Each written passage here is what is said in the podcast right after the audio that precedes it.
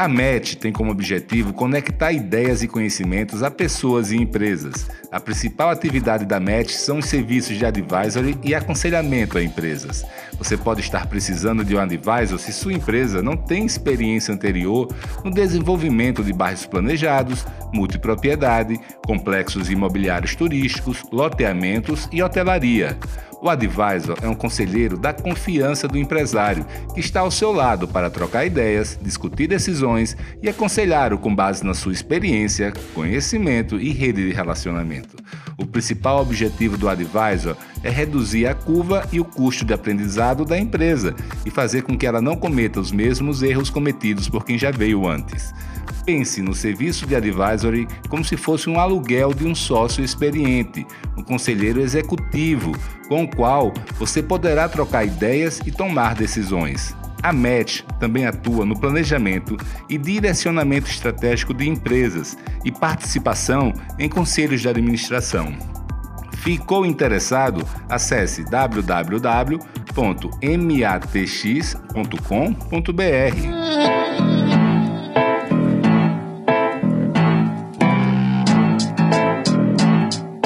Olá, amigos. Aqui é Felipe Cavalcante. E esse é o podcast do Somos Cidade. Movimento daqueles que transformam a teoria em prática, divulgando no Brasil as melhores técnicas do urbanismo mundial.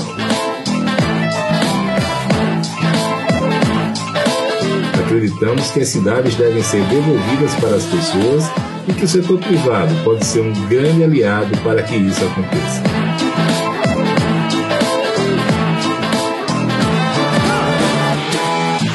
A grande diferença do movimento Somos Cidade para os diversos outros movimentos e iniciativas em favor das cidades é que as empresas participantes saem do campo das ideias e teorias para a prática, aplicando no mundo real as melhores técnicas do urbanismo mundial.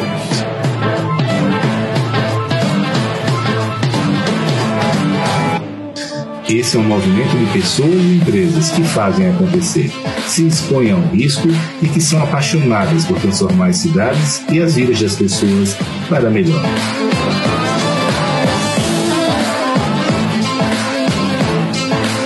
Ainda não somos tudo o que defendemos e queremos ser, mas estabelecer o objetivo inicial comum nos levará lá.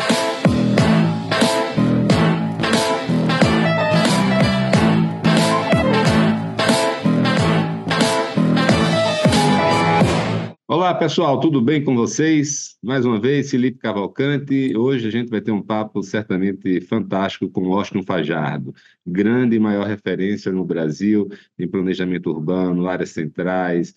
Ele realmente é o cara quando a gente precisa consultar algo sobre esse assunto. Washington, estou muito feliz e já antecipando aqui que vai ser um excelente papo. Pô, Felipe, eu, eu estou feliz e te agradeço aí a oportunidade da gente conversar. Sou super seu fã, uh, acompanho aí o que você faz e, e me inspiro também no que, no que você propõe como, como diálogo, como visão de cidades. É um prazer estar aqui conversando contigo. Não, bacana, cara. É de fã para fã, então, né? É, então a gente vai ser aqui um, Vai ser um. Rasgação uma, de seda. Uma rasgação, uma rasgação de, seda. de, seda. Não, vamos, a gente briga também um pouquinho, que é bom também que, que, a gente vai Bacana. colocando boas ideias aí para quem está ouvindo a gente.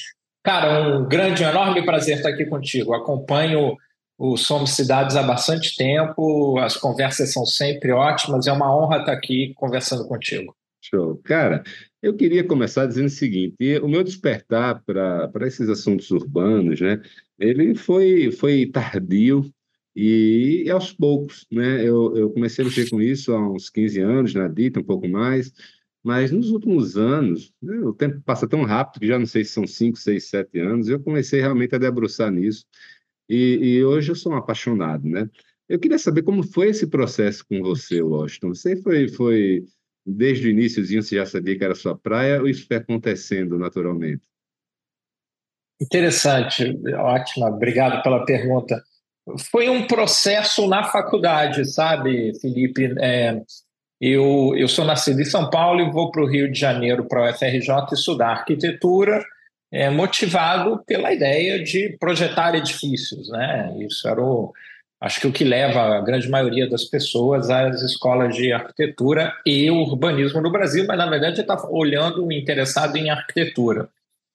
É, eu, a minha mãe, ela sempre trabalhou com decoração, ela é uma pessoa que desenha muito, pinta, muito habilidosa e sempre teve na sua ali na, na, na sua vida profissional esse contato com o mundo da, do, do, design de interiores e da decoração. E eu me lembro criança, assim, eu ficava fascinado por uh, aquelas coisas que ela tinha, os quadros e, e, e, escalímetro, né? E, e, eu me lembro de, eu me lembro não, eu sempre desenhei, tanto eu quanto meu irmão. Uh, era uma, era um, era uma diversão em casa, né? Desenhar era uma brincadeira. Legal. E eu já sabia fazer perspectiva assim desde muito antes da faculdade. Sempre gostei de, de desenhar muito. Então fui para arquitetura pensando nisso, em desenhar. É, é engraçado, é, né, Washington, que, que assim todo mundo que tem uma tendência pra, ou para desenho ou para arte de maneira geral, mas não quer também arriscar tanto, né? Ele acaba indo ali para arquitetura, né? Que, que é, é meio um pezinho em cada mundo, né? Sabe que eu refleti muito sobre isso porque eu não tinha, não tinha a menor ideia do que era o, o trabalho de um arquiteto. A, a, apesar desse trabalho da minha mãe, eu não tinha contato com arquitetos. É, eu me lembro de, assim, desde criança, construir esse olhar muito guiado pela minha mãe, que mostrava: olha aquela casa, que bonita, olha aquilo que bonito. Eu me lembro de observar isso. Meu irmão é designer, é designer gráfico. Então, o desenho era uma coisa que realmente influenciou as, as, nossas carreiras. Mas eu não tinha a menor ideia do que era arquitetura. E eu pensei em fazer publicidade, eu pensei em fazer design, é, e, e entendi que a arquitetura trazia uma complexidade, que era uma coisa que me fascinava. E aí, então, fui estudar arquitetura, e muito interessante ali no Rio, eu entrei então em 91, logo em 92 começam aquelas experiências do Favela Bairro e do Rio Cidade, no Rio de Janeiro. Então, Favela Bairro eram intervenções em, na, na, na cidade informal e o Rio Cidade eram melhorias do espaço público no centro dos bairros, como a gente fala no Rio de Janeiro, ou seja, as, as ruas de comércio e de serviços na, dentro do, dos bairros é, da cidade. E isso uh, criou um ambiente, Felipe, muito interessante na faculdade, que é um ambiente muito horizontal, é, porque não havia uma prática disseminada no Brasil, naquela época, sobre projetos urbanos. É, isso foi uma influência, na época, o secretário de urbanismo era o Luiz Paulo Conde, e ele trouxe uma influência de Barcelona, que em 92 era a meca do desenho urbano e do projeto urbano no mundo por causa das Olimpíadas. Isso teve um grande impacto na cidade do Rio de Janeiro. Então, a escola de arquitetura virou um ambiente onde os nossos professores, que tinham expertise em projeto de edifícios, estavam também desenvolvendo uma metodologia para projetar a cidade.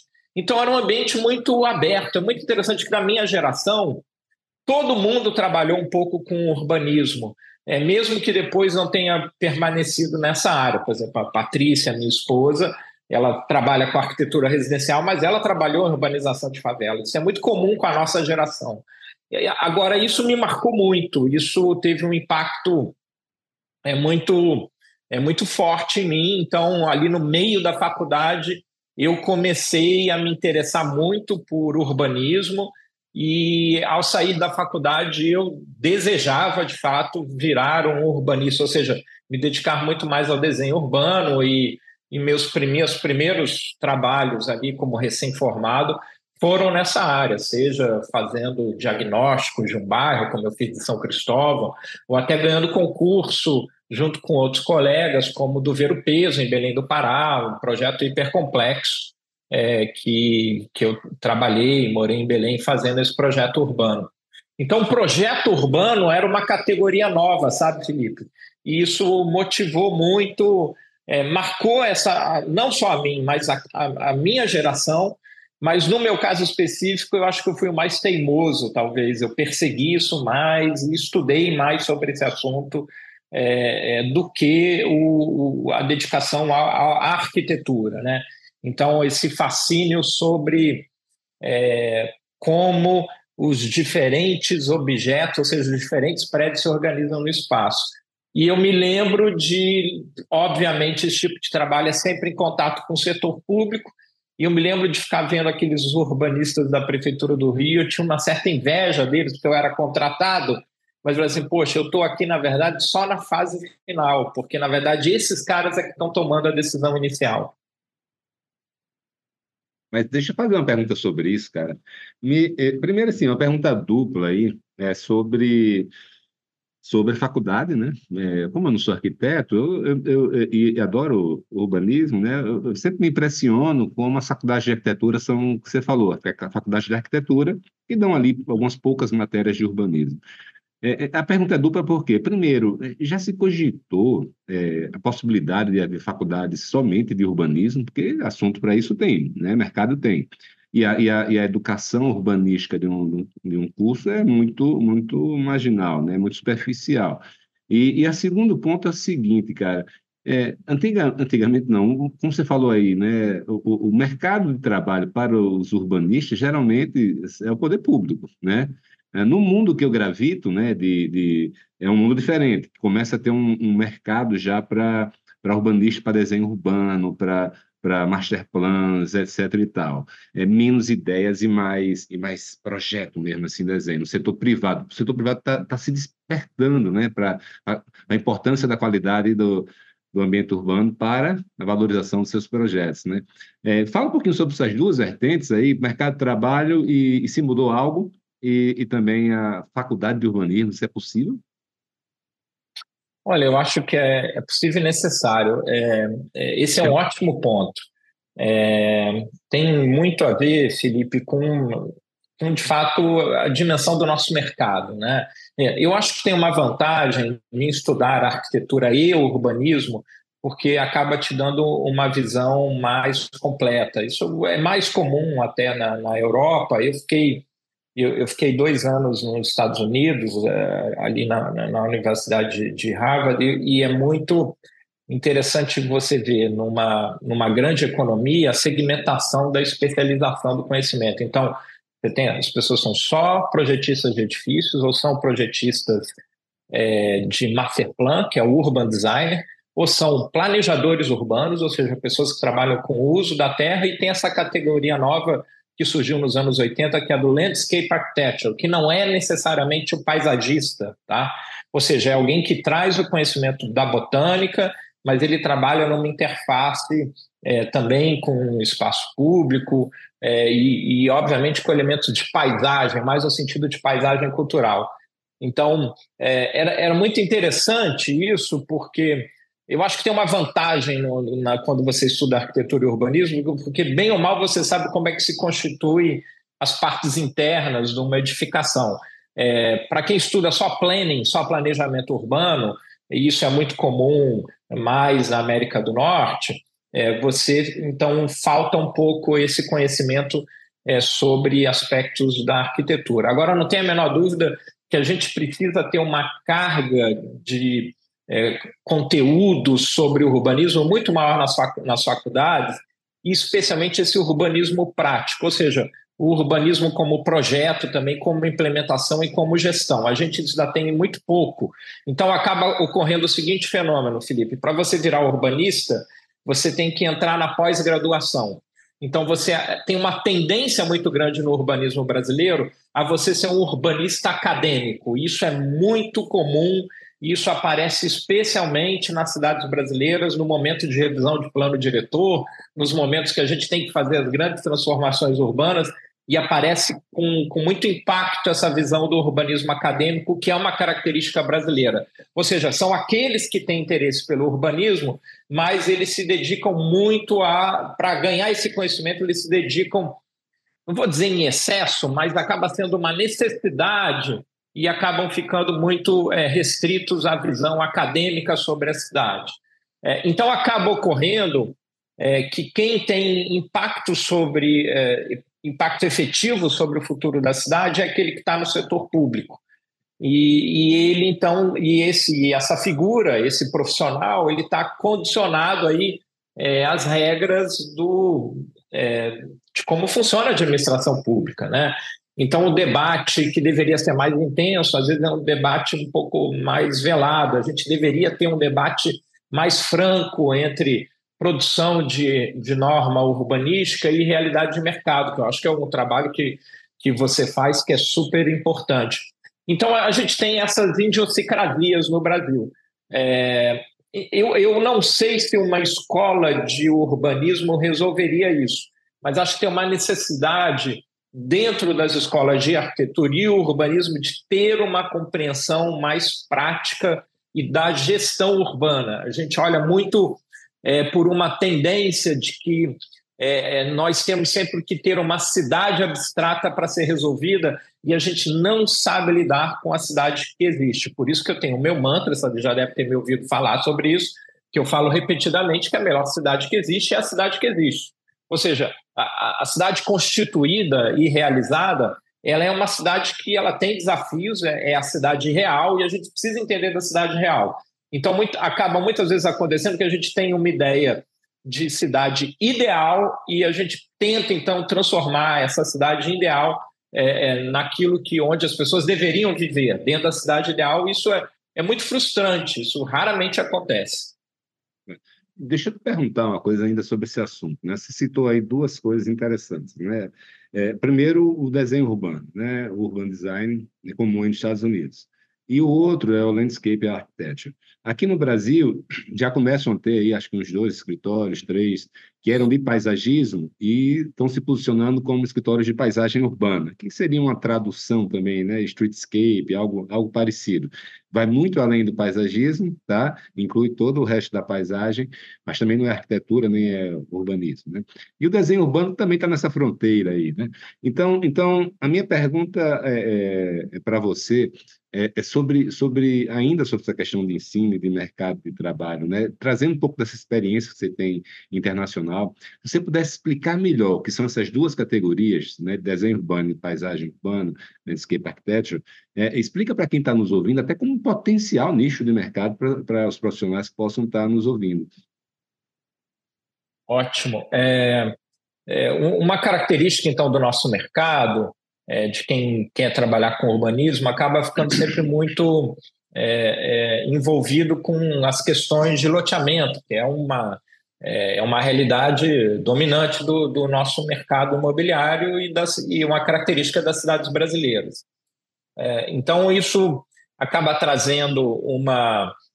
Isso implica em trazer uma execução de desenho urbano que está ali, na verdade, para é, complementar né, é, as necessidades de é, execução é, dos lotes e da possibilidade da negociação desses lotes, desse, desse, desse, desse solo privado. Tá?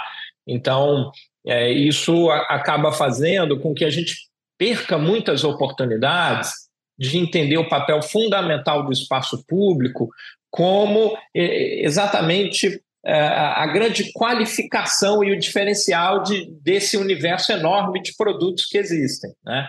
E, e isso, então, Felipe, acaba fazendo com que é, o mercado olhe muito para esse o lado do, é, da expansão da cidade, ou seja, do crescimento da cidade, e ignore o potencial do desenho urbano na cidade que já existe. Então, quando você faz, por exemplo, um prédio na cidade, ou você faz um complexo arquitetônico no, dentro da cidade existente, consolidada, é, não há, então, uma preocupação, novamente, em qualificar o desenho urbano, em fazer boas calçadas, porque há uma visão de que o empreendimento imobiliário na cidade consolidada, de que o espaço público ele tem que ser feito pela, pela prefeitura.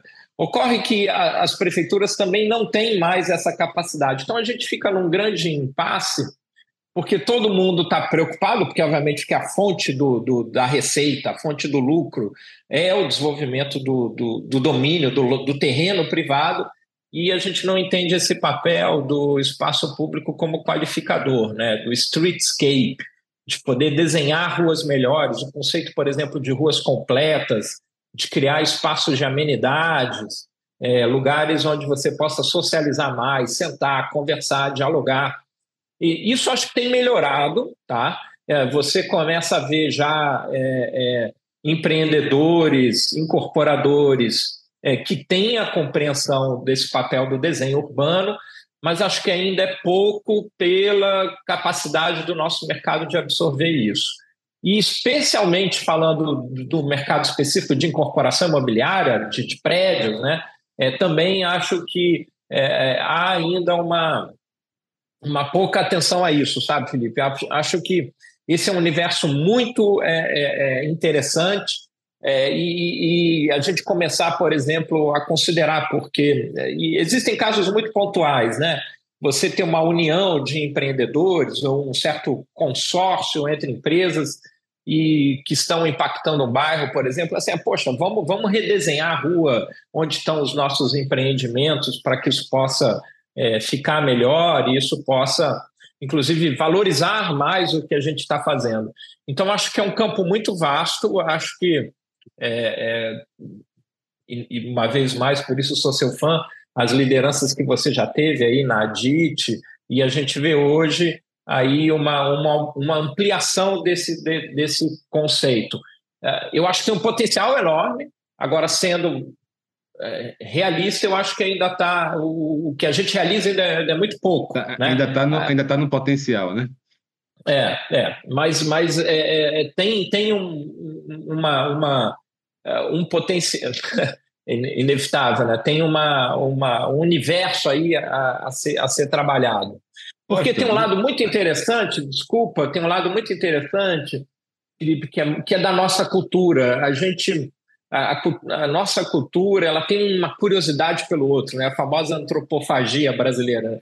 A gente quer consumir o outro, a gente tem curiosidade pelo estranho, a gente é, tem um, um, um, o brasileiro ama as cidades, a gente não tem medo das cidades, né? é, como outras sociedades têm medo do, do, do, convívio com, com o estranho. A gente não, a gente é, é uma sociedade aberta ao novo. Então, a maneira como a gente faz festas na, na, na cidade, né? Nosso carnaval é uma coisa poderosíssima. Então, poxa, por que, que a gente tem tamanha é, energia positiva sobre o, o, espaço público, mas a gente ainda não desenha ele da mesma maneira que a gente usa, né? Cara, deixa eu, deixa eu ajudar aqui você, que eu quero saber sua opinião sobre isso aí.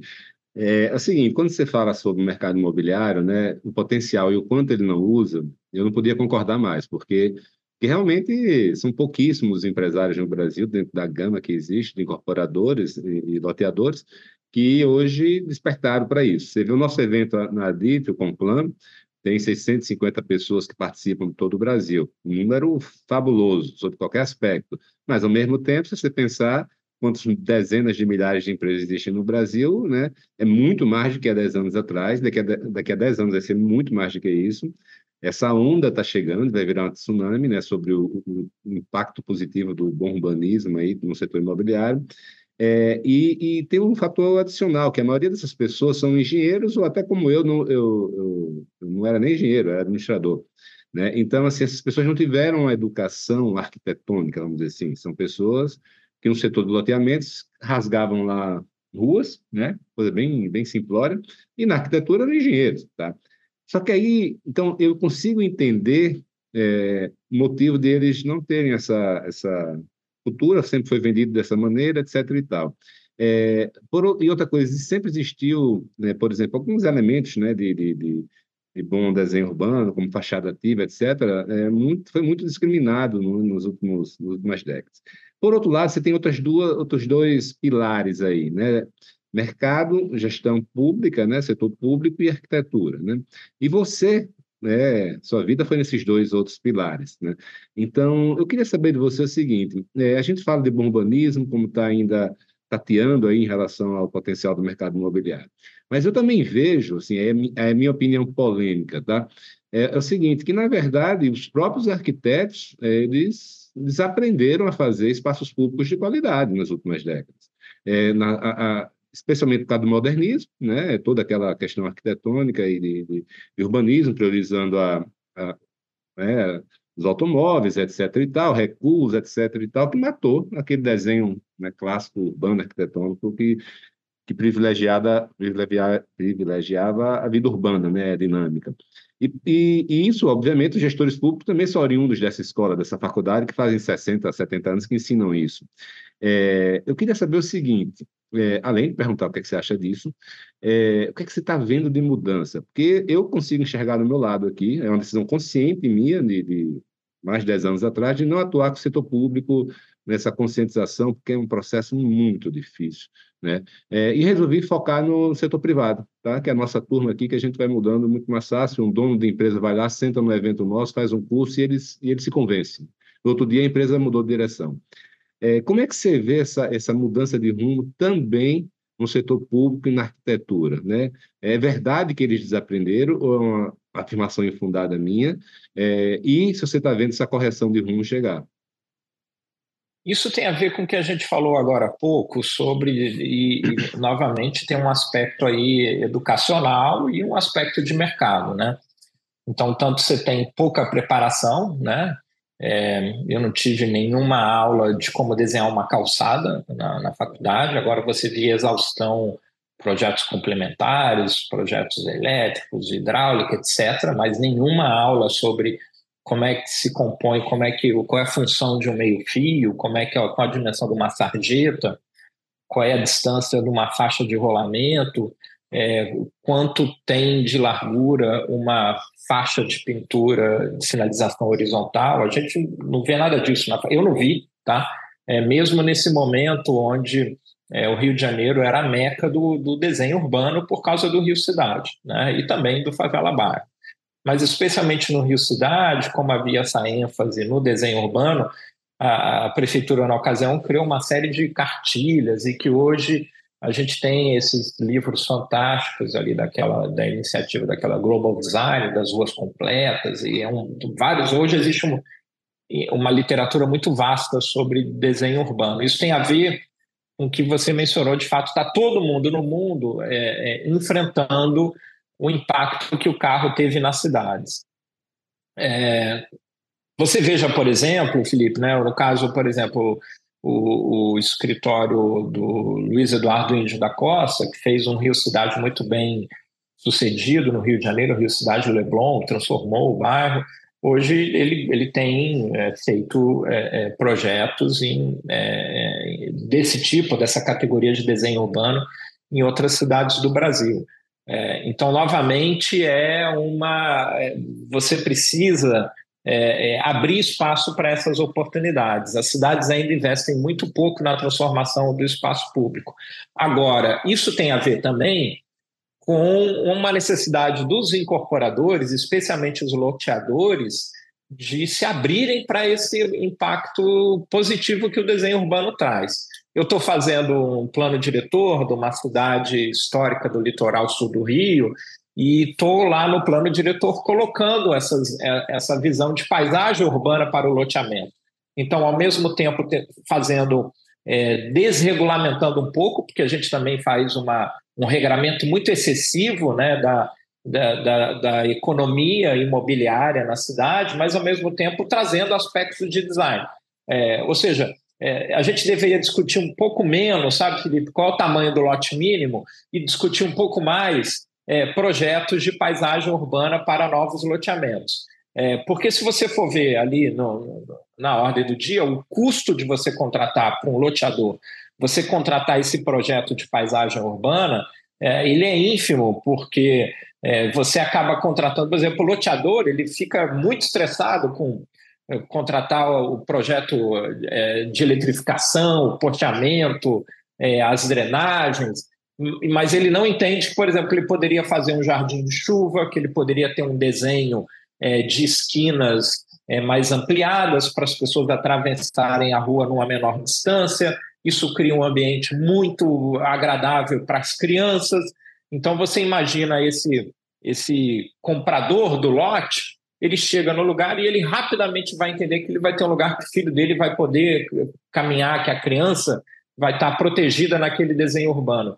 É, e a gente dá pouca atenção a isso né, é, no, no, nosso, na nossa realidade. E muita atenção ainda a esses aspectos de engenharia. Então, é um somatório de coisas, sabe, Felipe? Não é. Eu não, não, acho que ninguém é culpado, não tem só um responsável. É de fato um aspecto cultural. A gente precisa trazer mais esses elementos é, de desenho urbano, porque eles são muito importantes.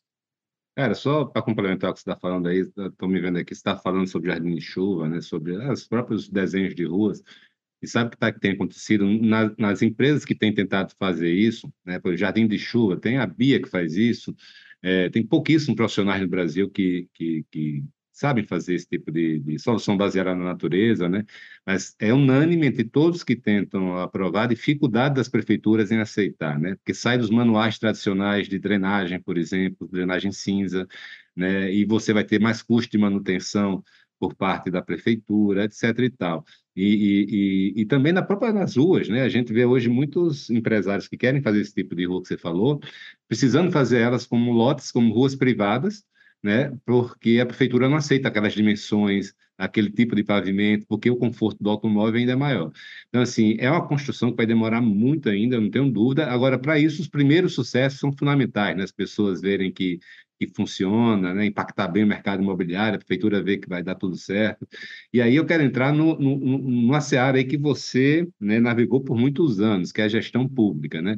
É, essa, você teve uma experiência, né, tanto como gestor público, secretário é, né, não sei qual é o nome, planejamento urbano, depois você me diz qual é. Planejamento Rio urbano. de Janeiro, do Rio de Janeiro, e também na foco muito grande na cidade que existe, nas áreas centrais, né? Conta um pouquinho para a gente dessa, dessa sua experiência como gestor, cara. A gente, você consegue, com toda a sua boa intenção e capacidade técnica, deixar sua marca lá e mudar alguma coisa? Claro, é, a gente é, trabalha para ter impacto é, e para transformar a realidade, né, Felipe? É, é, é o que a gente está falando é isso, é uma mudança cultural, tá? É, eu, a gente já conversou sobre isso antes, você sabe um pouco a minha visão nesse sentido. Eu acho que o setor público, quando ele se move, ele tem um impacto de escala absurdo. Então, eu sugiro a todo mundo que está tendo dificuldades aí em trazer inovação de desenho urbano para, de fato, brigar com a prefeitura, sabe? Tem que empurrar a inovação dentro do setor público. Porque eu também sei, na minha experiência, porque existe esse interesse por inovação. Então, é, as cidades hoje estão é, apreensivas com mudanças climáticas, né? não só as grandes cidades, mas assim, qualquer cidade média, qualquer cidade numa região metropolitana, o prefeito sabe que ele precisa ter, no mínimo, alguma resposta baseada em natureza e para mitigar esse tipo de impacto. Então, acho que existe um, um ambiente, é, um cenário propício para isso. É, a questão das áreas centrais tem um pouco a ver, a gente tá, começou a nossa conversa falando muito de loteamento, tem de novo um pouco a ver com isso. A gente tem um, é, uma visão, e aí uma coisa que a gente já, já falou junto em eventos, que é essa visão muito modernista que a gente tem sobre as cidades brasileiras. Isso é que é, acho que é a raiz do problema, sabe, Felipe? É uma ideia, e por isso que eu comentei antes do urbanismo acadêmico, uma ideia sempre de, é, de cidade utópica, de cidade abstrata, uh, e isso acaba aparecendo na maneira como a gente vê o uso do solo. Ou seja, a gente cria regras para o uso do solo que uh, são genéricas e absolutas em toda a extensão territorial da cidade. Ou seja, a gente diz que qualquer lote, qualquer solo, é, mesmo que ele não tenha infraestrutura, mesmo que ele esteja a 15 quilômetros de onde estão os empregos, ele possa ter um grau de edificabilidade muito alto. O impacto desse nossa mentalidade modernista é, no planejamento urbano, historicamente, mas que ainda é muito presente nas nossas, na, na maneira de gerir as cidades, isso é muito presente nas prefeituras, a ênfase, por exemplo, então, que a gente dá em tentar criar parâmetros para os lotes e a gente não tem a menor ideia de como é, reocupar as áreas que estão vazias. É, a gente sequer consegue ver com qualidade o esvaziamento da cidade, Felipe. Então, por exemplo, no Reviver Centro, no Rio de Janeiro, é, a gente usou muitas soluções tecnológicas, fazer um, um modelo 3D do centro para todo mundo poder compreender a centralidade, é, a gente usou consumo de energia elétrica para conseguir identificar o esvaziamento de algumas áreas. E aí É, então, é necessário, pelo lado público, é, ter essa compreensão e priorizar a, a, a regeneração, sabe, Felipe, das áreas centrais. E essa regeneração, ela também é uma regeneração de valor. E é isso que eu acho que foi a grande inovação que o Reviver Centro fez no Rio de Janeiro, foi compreender que essa a economia imobiliária, ou seja, a formação dos preços nas áreas centrais, era uma formação de preços é, em desvantagem com as áreas novas. Ou seja, ninguém, em sã consciência, é, do setor privado, iria fazer um empreendimento no centro que ele iria perder dinheiro. Então, as áreas centrais brasileiras, elas viraram isso né? os centros históricos, os centros urbanos, é, inclusive de grandes cidades como São Paulo, é, é, eles viraram isso, uma cidade né, né, rica, cidade mais próspera do país, e mesmo assim, é, quando você fala de área central, é, é, algo que o promotor imobiliário ele tem aversão, ele tem medo de tentar fazer algo, um retrofit, uma reforma, porque ele não vou ganhar dinheiro, o tempo de aprovação disso, eu não sei quanto tempo vai durar, é, alguém do patrimônio cultural vai é, mudar de ideia durante o processo. É, então, tem vários fatores de risco nessa equação da conta é, é, de viabilidade que acabam expulsando o interesse é, do, do, do, do mercado em fazer essa transformação. Por isso que as experiências brasileiras, Felipe, de transformação de áreas centrais, elas têm sido, desde os anos 80 até hoje, elas têm sido sempre experiências exclusivamente estatistas, estatais. Ou seja, é o recurso público tentando é, criar regeneração urbana. E esse recurso público ele se esgota, é, governos mudam, lideranças políticas mudam, e aquilo para, porque nunca chega o, o, a parte fundamental que é chegar a uma economia imobiliária nova nas áreas centrais. Então, eu estudei muito esse assunto, então essa, fiz essa, essa coleção de frustrações aí de experiências brasileiras e eu dei muita ênfase a isso no Reviver Sendo. Assim, não, a gente precisa ter um componente que seja econômico e que possa, de fato, começar um processo de regeneração de valor. Eu brincava muito, eu fazia a comparação com o plano real.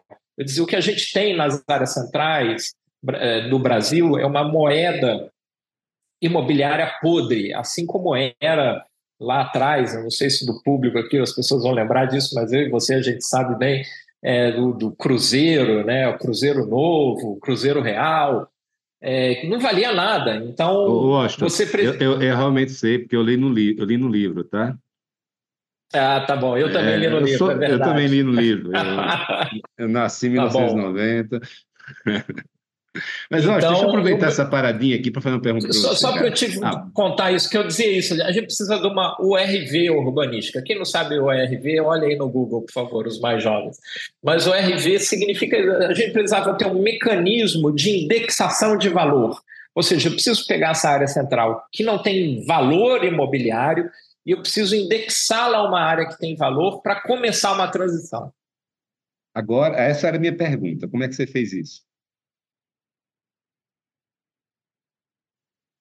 Isso foi em contato é, intenso, nem sempre pacífico, mas com os atores do mercado imobiliário. Então, a gente tinha um, um contato republicano contínuo é, com é, os, as instituições do mercado imobiliário, é, porque eles, é, e essa é uma visão é, minha, e eu acredito nisso, é muito importante que você tenha um ambiente aberto para o dissenso. Tá? É, não quer dizer que a gente vá concordar, mas eu preciso aprender a ouvir. Então, a gente conseguiu ouvir muito os promotores imobiliários e a gente criava soluções. A primeira abordagem que a gente teve, por exemplo, ah, é a abordagem vamos reduzir o impacto fiscal, reduzir taxas, reduzir IPTU, né? como várias cidades tentam fazer. E os, os promotores imobiliários diziam para a gente: legal, isso é interessante, mas não é suficiente. A conta continua a não fechar. E aí, é, como em qualquer processo de negociação, aí você tem a desconfiança da outra parte. Aí o que, que a gente começou a fazer? Né? Então, a gente começou a fazer simulações de incorporação dentro da equipe. Né? Então, a gente começou a ver prédios que estavam vazios no centro do Rio e a gente começou a simular a viabilidade de fazer retrofit. E a gente viu que o que estava, a informação que estava sendo passada para a gente era, era procedia, ou seja, não fechava de fato aquela conta. Né? Então a gente viu que precisava algo a mais. É, então daí veio essa, essa compreensão é, de que também não, não bastaria a transferência do direito de construir, porque a transferência do direito de construir, Felipe, é uma negociação entre solos virtuais. Ou seja, eu estou pegando um solo não realizado e eu deixo você negociar solo virtual. Isso não traria uma produção concreta. A gente queria, a gente tinha uma meta muito objetiva que era de aumentar em 15% o estoque residencial dentro do centro do Rio. Então, é, isso também é importante, você ter metas né, e indicadores muito é, quantificáveis. Né? A gente muitas vezes estabelece metas inatingíveis. Esse é um aspecto, como eu te falei, de divisão de urbanista prático. Tá? Então, você tem que ter um objetivo muito concreto a ser alcançado num, num período de tempo. E eu tinha lá uma meta, eu quero aumentar o estoque residencial do centro do Rio em 15% até 2024. Então, para alcançar esse resultado, a gente viu que os, que os incorporadores eles estavam, na verdade, dizendo a verdade para a gente quando eles falavam que a conta não fechava. Eles talvez eles também não tinham a compreensão, Felipe, da melhor solução urbanística. Mas isso era o papel que nos competia. Então a gente, não, eles têm razão, a conta de fato não fecha, e a solução que a gente tem que oferecer, então, é essa.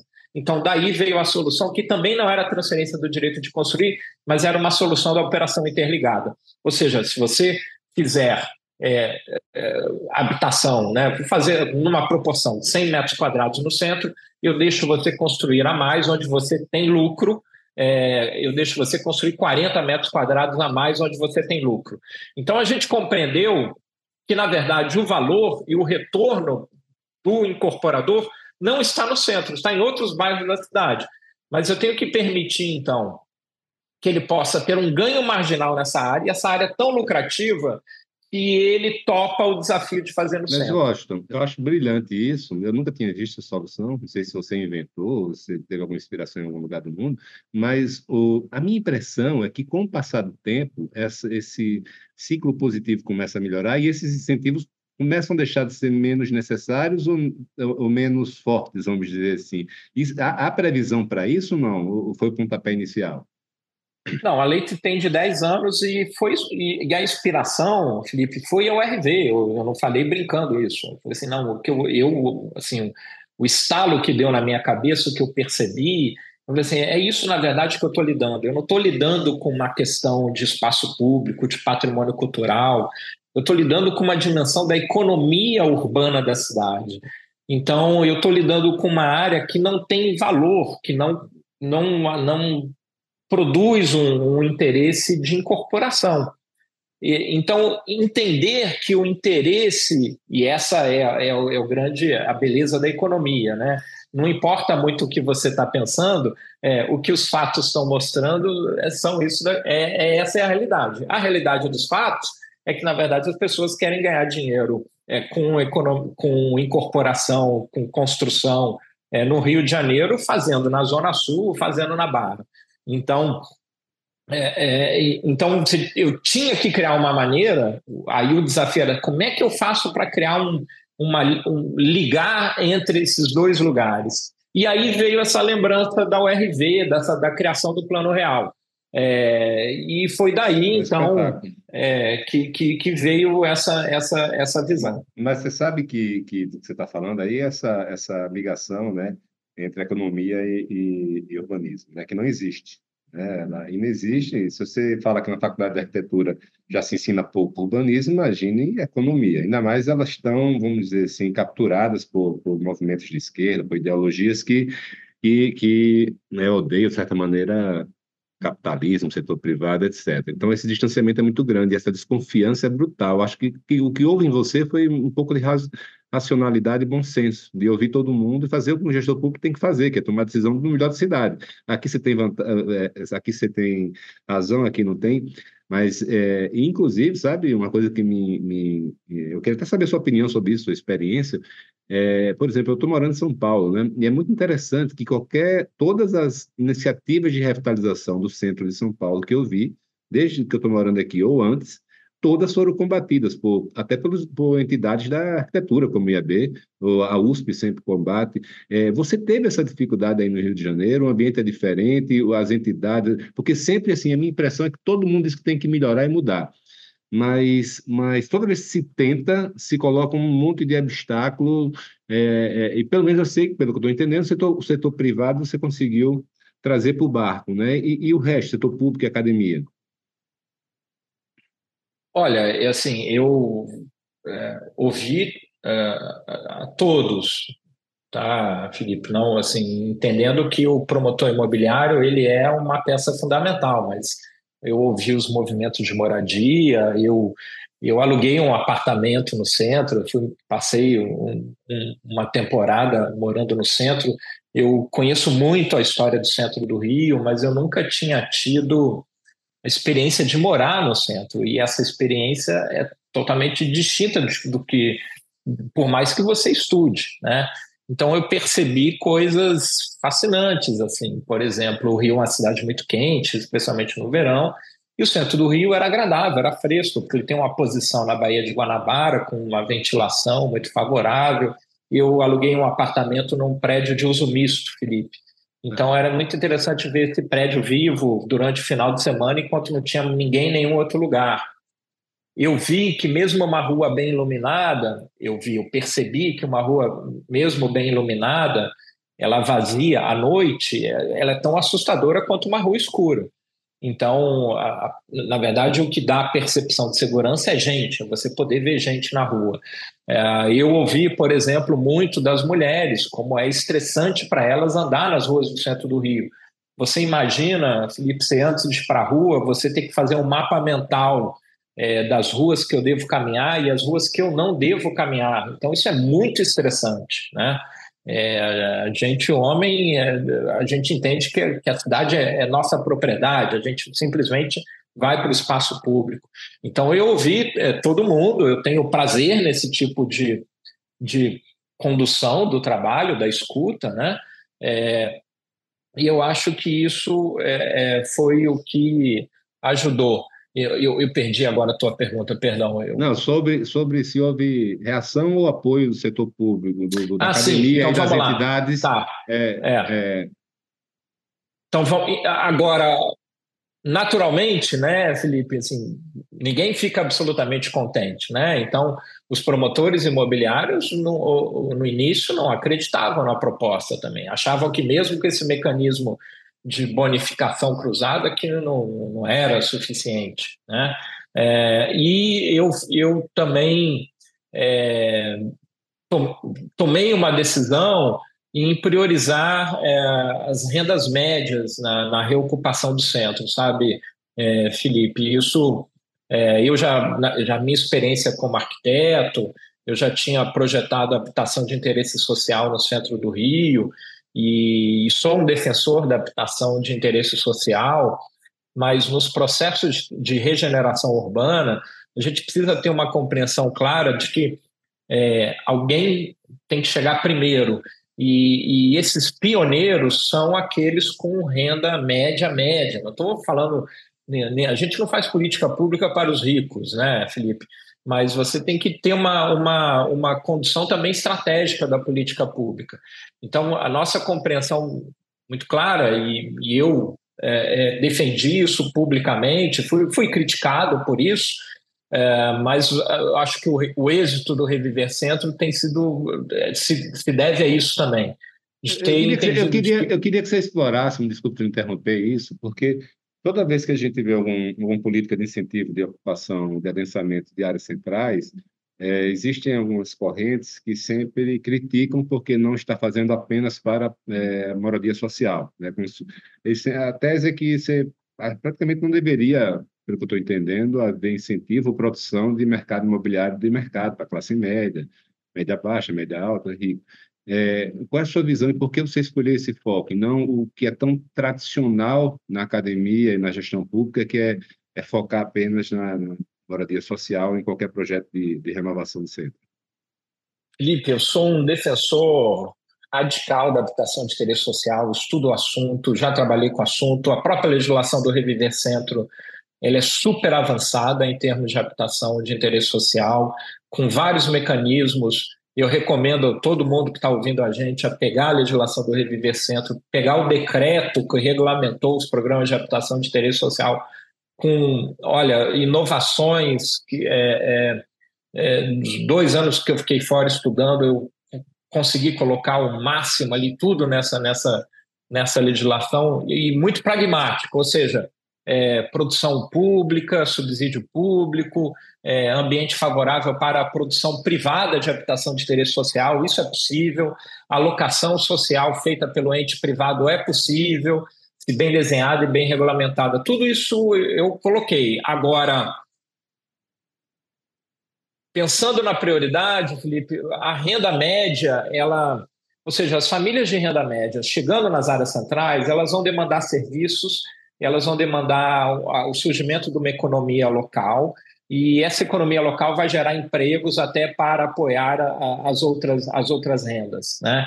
E, então isso foi muito é, criticado quando eu defendi publicamente isso, é, mas aí é outro ponto de fracasso das experiências de transformação das áreas centrais brasileiras.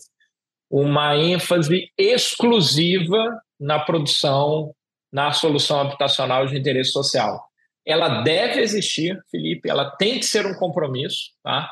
mas o, o que deve vir primeiro, eh, na minha visão, é a renda média, porque a renda média consegue apoiar o surgimento de uma economia local com empregos e que vai beneficiar as outras rendas. Quando você traz a renda vulnerável, você precisa sempre de uma ação continuada de investimento público e que em algum momento ele vai parar. Em algum momento, aquela tutela do Estado brasileiro vai, infelizmente, ser interrompida. Então, aquelas famílias de renda vulnerável que você traz para a área central, elas depois vão ficar a ver navios se você consegue trazer a renda média, eu estou falando renda média média, tá, Felipe? Eu estou falando trazer quem? Eu estou falando trazer professor, trazer funcionário público, trazer bombeiro, trazer policial, é, trazer as pessoas que têm, inclusive, renda estabilizada, trabalhadores que têm uma renda que conseguem é, é, comprar um imóvel de, acessível, conseguem pagar um aluguel, conseguem é, é, consumir naquela área. Tá? Então, isso é fundamental para que possa ter um ciclo virtuoso. Esse, esse, que você está me falando é como se fosse aquele esforço inicial. Você imagina uma, uma roda de pedra e que você precisa fazer ela se mexer. O primeiro Exatamente. esforço é brutal, mas depois o próprio peso dela, ela começa aí.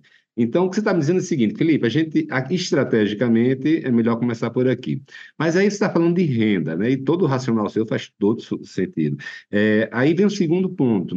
É, é, eu, uma vez, eu estava conversando com o André Joane, que é o fundador do Novo Urbanismo, e ele estava dizendo, e, é, falando sobre regeneração de centros, etc. E ele falou, Felipe, é o seguinte, é, quando ele está deteriorado um centro, ninguém da classe média quer ir lá, ninguém que tem a família vai querer ir lá.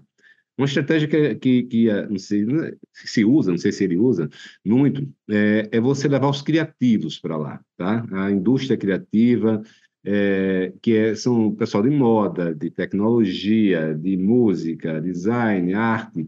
É, essas pessoas, segundo ele, eles conseguem ter um pé em cada mundo, no meio mundo underground, meio um, um que de violência, etc. E, tal.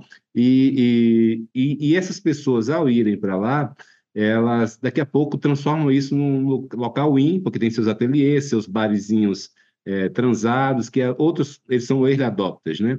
Então, tem o early adopter que você falou da, da econômico, é, e ele falou, por exemplo, o caso de Melbourne, que é uma das cidades melhores do mundo para se viver, um grande caso clássico de revitalização, onde lá, inclusive, a prefeitura, no setor público, dava a, aluguel criativo para as pessoas, e ele, eles pegavam os, os imóveis vazios, falavam com donos, deixa a gente ocupar, não vamos pagar nada, mas você, no dia que você quiser tirar, no outro dia a pessoa sai. Eu queria saber se você, dentro das suas estratégias, também pensa em algo assim, se isso funciona, se isso foi um papo meu com ele que, que de repente não tem tanta base na realidade. É, isso funciona, eu não colocaria, não é à toa que na, na, na Prefeitura do, do, Rio tem até o, o, Reviver Cultural né, sendo feito com é, exatamente nessa lógica, né? É aí um encontro entre proprietários de lojas, né? então a gente está falando do impacto nefasto que tem no espaço público, você tem um, um, ruas inteiras com lojas com porta riada, né? É, então, esses proprietários de lojas com é, projetos culturais e a prefeitura, então, ela além de subsidiar o, o, aluguel, subsidia também até a obra, a reforma, né? E o objetivo é exatamente esse. É, eu, eu acho que a gente tem que ter uma, uma atenção é, com ciclos mais longos, tá? Então, acho que os criativos, dentro da, da realidade é, da cultura brasileira, eles têm oscilações também. Então, projetos iniciam e depois é, é, se interrompem. Você, é, o que financia a cultura no Brasil, né, é também é, as leis de patrocínio. Isso cria ciclos que se interrompem com muita frequência no, no, no Brasil. Quando a gente fala do centro do Rio, você vê historicamente uma presença de criativos mas ela não conseguiu alavancar é, essa mudança é, geral, né? Agora, por outro lado, eu acredito muito na gastronomia, sabe, Felipe? Eu acho que essas redes de bares e restaurantes, é, eles são uma expressão de vitalidade, é porque eles têm uma força de criação de destino, tá? Então, nas minhas estratégias, eu sempre olho muito para o aspecto da comida, onde se come, onde se bebe, não só restaurante, mas até gastronomia de rua, essas coisas criam é, atratividade. Então, se a gente precisa, né, e eu, como eu, eu, sempre dizia, e é a base do Reviver Centro, o Reviver Centro é um, é um projeto, é um, uma lei, né, uma operação de transformação urbana que precisa atuar na demanda e na oferta. É, então, eu tanto preciso ofertar é, moradia, tem que aumentar a possibilidade de opção das pessoas escolherem a habitação no centro, como também eu tenho que ter atratividade. A pessoa tem que ter motivo para ir ao centro e ela tem que confiar no centro. Então, é por isso que a gente fez pesquisa de percepção para ver também como é que as pessoas confiavam no centro do Rio, né? Então, a gastronomia, objetivamente respondendo, eu acho que a gastronomia, a gastronomia, ela tem uma, ela tem uma, uma força aí é, muito maior na minha, na minha avaliação do que é, não que arte ou, ou cultura é, são super relevantes, mas no sistema brasileiro é, eles, ele, você vê projetos culturais que se interrompem porque não conseguem patrocínio, então acho que são mais frágeis, né? Você está falando isso, assim, eu concordo totalmente. Nos cursos que eu dou de placemaking, eu sempre falo, olha, é, existem um, a, a, algumas coisas que fazem a pessoa pegar um carro e andar 10, 15, 20 minutos, 30 minutos. A primeira é gastronomia. É, depois disso, tem crianças, né? tem esporte. Isso daí. E, e ambiente urbano qualificado. Tá? É, Perfeito. Seja, em várias cidades pelo Brasil, eu estou vendo casos simplórios aí de, de, pequenas praças que são revitalizadas é, e com design, né, com, com streetscape, e as pessoas né, parecem moscas indo para formiguinhas indo para um doce. Mas dito isso, cara, eu queria perguntar o seguinte: você já falou do, de alguns fatores que levam ao fracasso os planos de revitalização de áreas centrais. É, existem alguns outros que você já viu e que as pessoas assim, pô, não percam tempo, né? Não percam dinheiro, não percam energia. Foi testado no Brasil, no mundo. Por que você vai fazer isso de novo? Olha, infelizmente, na realidade brasileira, é, isso tem muito, sabe, Felipe? Exatamente porque é, eu acho que é, não se procura trabalhar com né, os, os, os, promotores imobiliários, isso não quer dizer que você tem que trabalhar para eles, mas você tem que trabalhar com eles. Tá? Eles têm uma inteligência que, que é relevante e é estratégica para qualquer projeto de regeneração de área central. Esse é o primeiro ponto. Acho que o segundo ponto eu já te falei, que é, é ter uma, uma compreensão dos pioneiros, né? Quem é, quem é que vai acreditar nisso e que vai comprar e que vai vir morar. Então você tem que ter uma atenção com esses pioneiros. A gente falou um terceiro ponto que é esse o ambiente, né? Você de fato confiar naquele ambiente. É, eu acho que são pilares. Agora, é, muita gente é isso, assim, coloca a energia apenas na habitação de interesse social, é, ou então coloca energia apenas na restauração de patrimônio cultural, que é relevante, mas você pode gastar milhões em restaurando uma igreja é, é, católica que, é, que tem relevância como obra de arte, mas será que ela vai atrair tantas pessoas para aquela área? Eu tenho minhas dúvidas. Então, a gente tem uma coleção de erros e eu acho que o ponto principal é que a gente também pensa soluções que não tenham vasos comunicantes com a sociedade civil. Eu acho que esse é o, é o principal erro.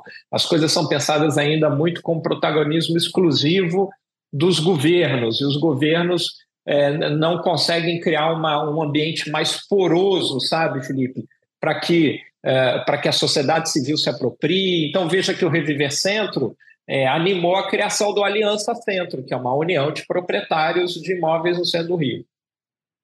Eu queria pegar esse seu, seu é, esse gancho que você falou aí, né, dos investimentos em patrimônio, etc. É o seguinte: é, eu tenho uma percepção minha, muito comigo mesmo, de que a, a saída de todo mundo, o planejamento todo mundo sempre passa muito por primeiro, grandes investimentos em infraestrutura ou requalificação, físicos mesmo, hardware, e segundo, incentivos fiscais, tipo IPTU, ISS, que, na minha opinião, nem arranha o problema, né?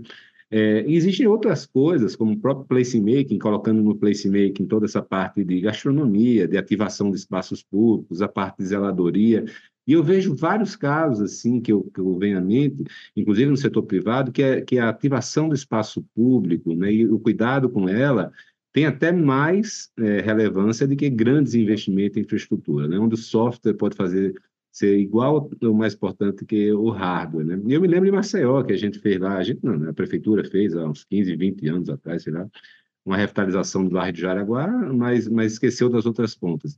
Então, nesse conjunto, eu sei que é um conjunto, sua resposta eu já sei qual é, é um conjunto, mas legislação, incentivos, ativação de espaço público, zeladoria, segurança, e, e, e, grandes investimentos em infraestrutura, você tiraria um pouco do peso de, de, dos grandes investimentos? Eu tiraria sim, é, sabe? Eu é, não, não, não quero dizer que não são relevantes, mas falando, por exemplo, de animação é, cultural, de você criar ali um placemaking, eu acho que a sociedade civil faz isso melhor do que o poder público. É, então, é, e tem um grande desafio que a gente precisa também falar muito abertamente. Você, você imagina você fazer um investimento de obra num lugar que não tem ninguém, né? Então, eu vou fazer uma outra referência aqui para os jovens, né? É o, é o dilema de Tostines, né? Torchini está é, fresco é, porque vende mais ou, ou vende mais porque está fresco? É, então, é, você imagina então você fazer uma obra gigantesca é, é, numa área que não tem população residindo, tá? Então, nesse sentido, os casos do centro do Rio também chamam a atenção. Não pode esquecer das Olimpíadas e do nível de investimento que houve na região do centro do Rio. Foi um investimento bilionário no centro do Rio. Retirada da perimetral, melhoria da Praça Mauá, construção de museus, VLT. Nenhuma outra capital brasileira teve a oportunidade de investir, de transformar a sua área central como o Rio fez. Isso não trouxe nenhum metro quadrado residencial. E essa era uma pergunta que eu fiquei com ela na cabeça há quatro anos. Por que isso não aconteceu? E eu, eu acho que esse componente, Felipe, foi exatamente porque não se compreendeu a complexidade de produção de estoque residencial em áreas existentes. Todo mundo sabe fazer habitação greenfield, todo mundo sabe pegar um terreno na barra e fazer um prédio, todo mundo, alguns, né? É, mas essa é uma realidade que é mais fácil, por incrível que pareça. Então, você fazer a moradia na área central é muito complexa. Então, é, isso, acho que o Reviver Centro conseguiu responder isso, por isso que ele tem sido é, virou, de uma certa maneira, um benchmark no Brasil. Né?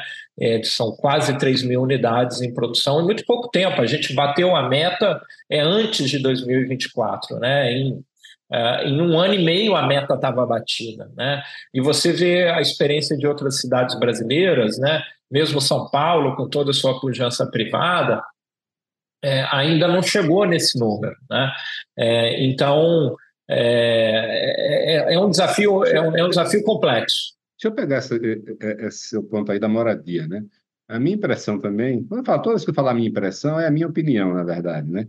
É que o que, é, sei lá, não se dá o devido, devida importância na, no planejamento público à oferta de moradia. Né? Você, você, eu acho, desculpa fez... te interromper, eu acho que não, não se dá importância ao retrofit, não se dá importância à economia imobiliária de reus, reaproveitar imóveis. É isso que eu quero, isso eu quero chegar lá. Tá? É, é assim, isso, isso que eu falei de maneira geral, é, mas quando você, é, o que é que eu percebo? Que todo ser humano, quando vai escolher um lugar para morar, ele, ele escolhe três coisas, né? Local, localização, o tamanho da unidade e o valor dela. Né? E uma mesma pessoa muda, pode de um ano para o outro mudar totalmente a conveniência dele. E lembrando que a gente está falando de famílias, que a conveniência do marido hoje é uma, da esposa é outra, o filho é outro.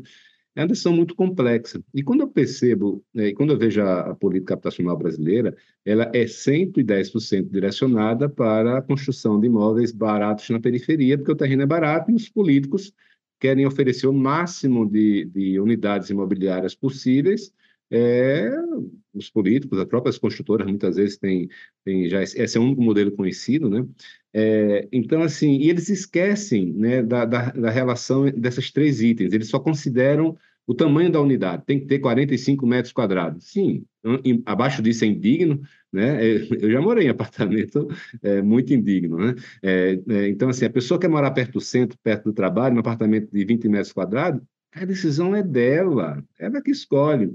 Então, é, me fala sobre essa questão da oferta de moradia, é, dessa relação dos três itens e da política habitacional que deveria ser desenvolvida para incentivar é, moradia nos centros urbanos.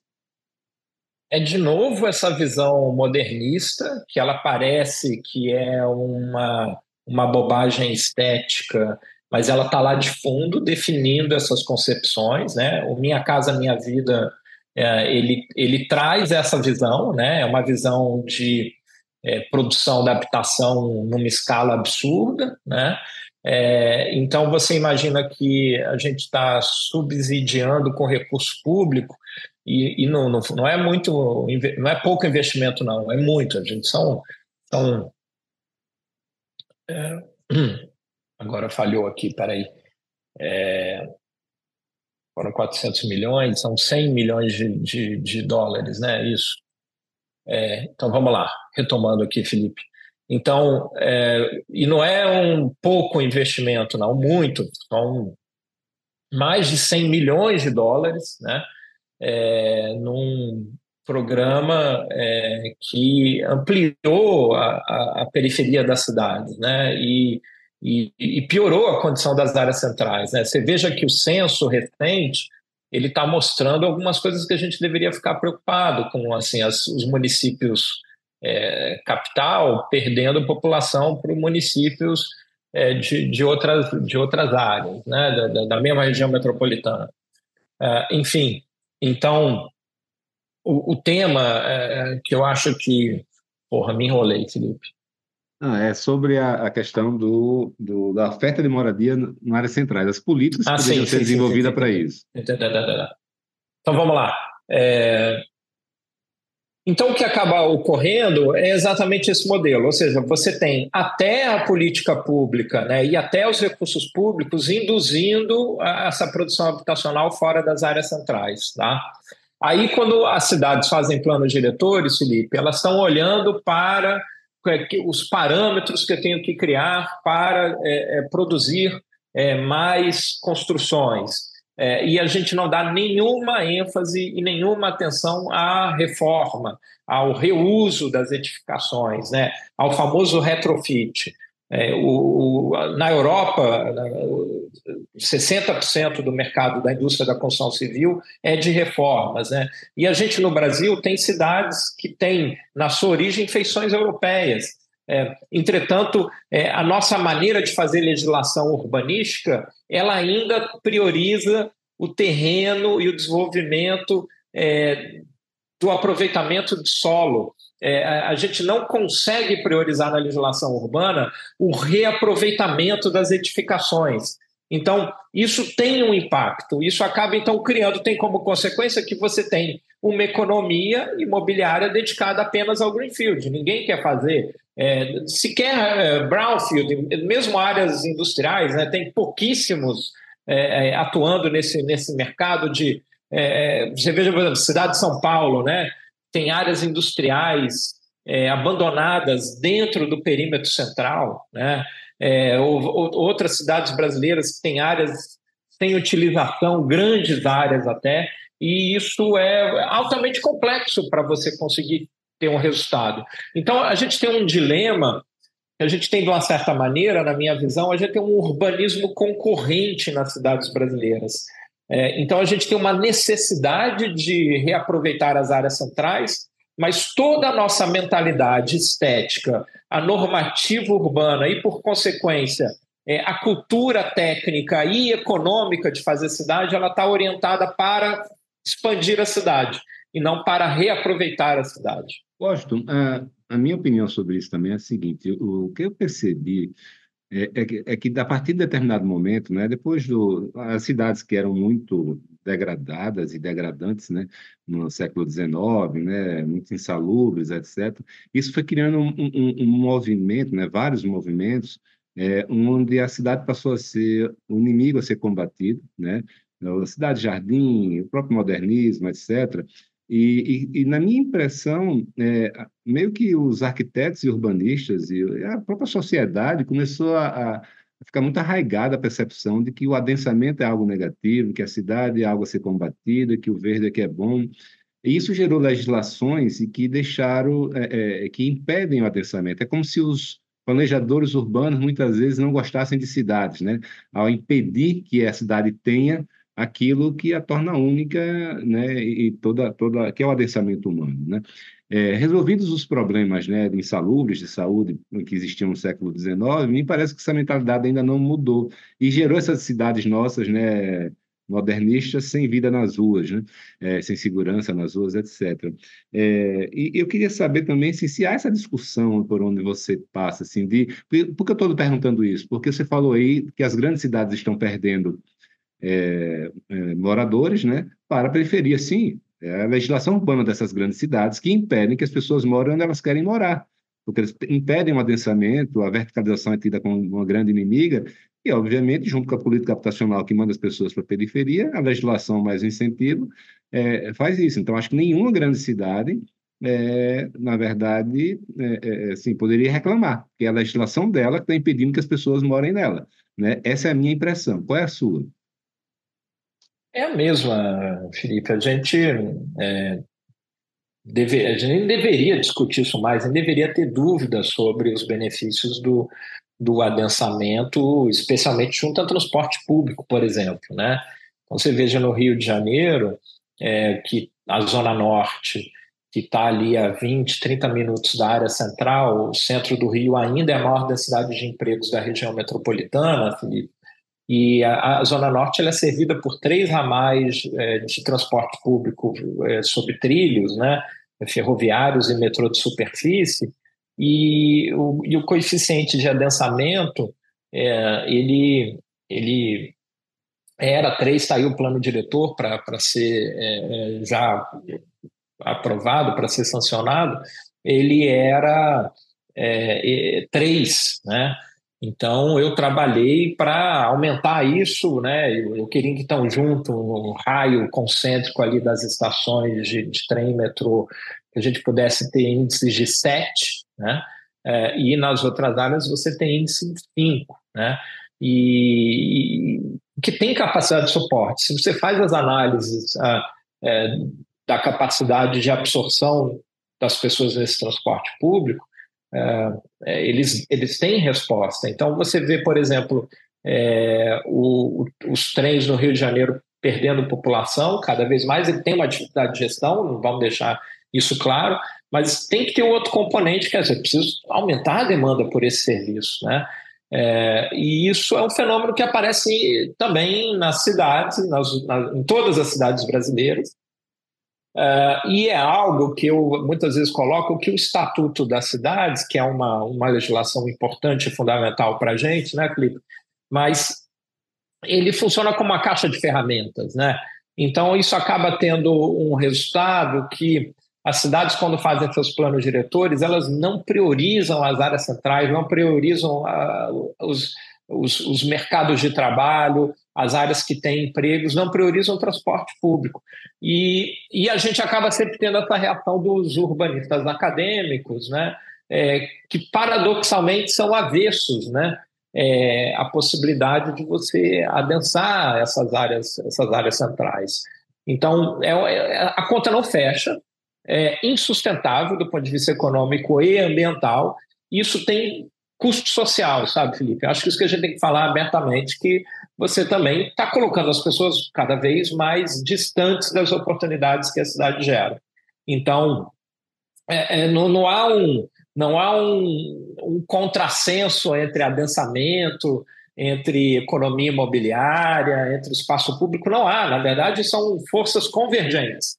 Mas que nas cidades brasileiras, especialmente durante revisão de plano diretor, parece que é uma, é uma, uma guerra. guerra. é uma guerra, é um fraticídio, fatri, fraticídio, não, não, é fraticídio porque eles não são irmãos. Mas... é, ah, guerra é. mesmo. É uma guerra é. mesmo, as pessoas... E aí acaba que no final das contas os planos diretores são aprovados ali é, sem é, expressando quem conseguiu ser mais convincente quem tem o, o, o telefone é, de alguém. Então, a gente acaba empurrando os planos diretores para um ambiente de negociação ali nos 40, 45 do segundo tempo, quando a gente deveria, logo de início, dizer assim: olha, o jogo é esse, a gente tem que ter adensamento, a gente tem que ter soluções.